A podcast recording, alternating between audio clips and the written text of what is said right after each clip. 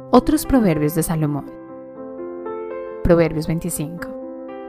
Traducción al lenguaje actual. La siguiente lista de proverbios de Salomón fue preparada por los servidores de Ezequías, rey de Judá. A Dios lo alabamos porque vive en el misterio. Al rey lo respetamos porque trata de entenderlo. El cielo está allá arriba. La tierra está aquí abajo.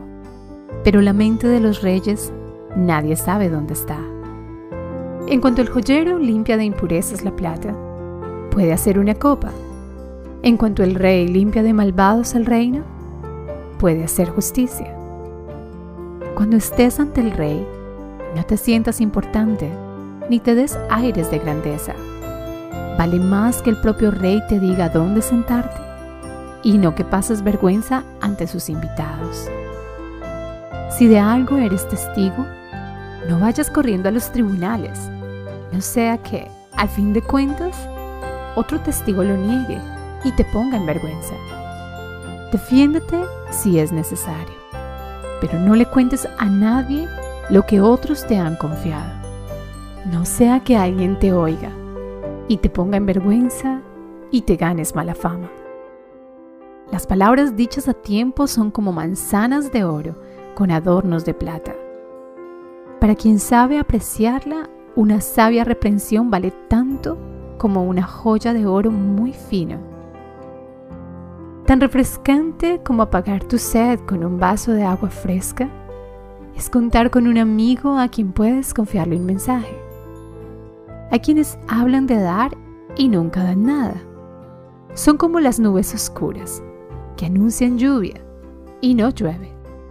La paciencia vence toda resistencia. La cortesía vence toda oposición. Si encuentras miel, no comas demasiada. La mucha miel empalaga. Con los amigos guarda tu distancia.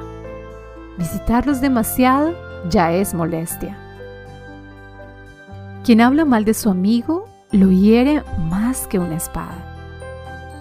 Confiar en gente traicionera cuando se tienen problemas es peor que comer con dolor de muelas o caminar con una pierna rota. Nadie cura con vinagre una herida, ni anda desnudo en el frío, ni les canta canciones a los que están afligidos. Si tu enemigo tiene hambre, dale de comer, y si tiene sed, dale de beber. Así Dios te premiará y harás que a tu enemigo le arda la cara de vergüenza el viento del norte hace llover y las malas lenguas hacen enojar. Más vale vivir en un rincón del patio que dentro de un palacio con una persona agresiva. ¿Con qué gusto se recibe el agua fresca cuando se tiene sed? Así se reciben las buenas noticias que vienen de tierras lejanas. Cuando el hombre bueno se rinde ante el malvado, se contamina como un río al que se arrojan desperdicios.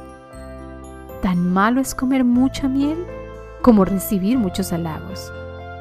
Quien no controla su carácter es como una ciudad sin protección.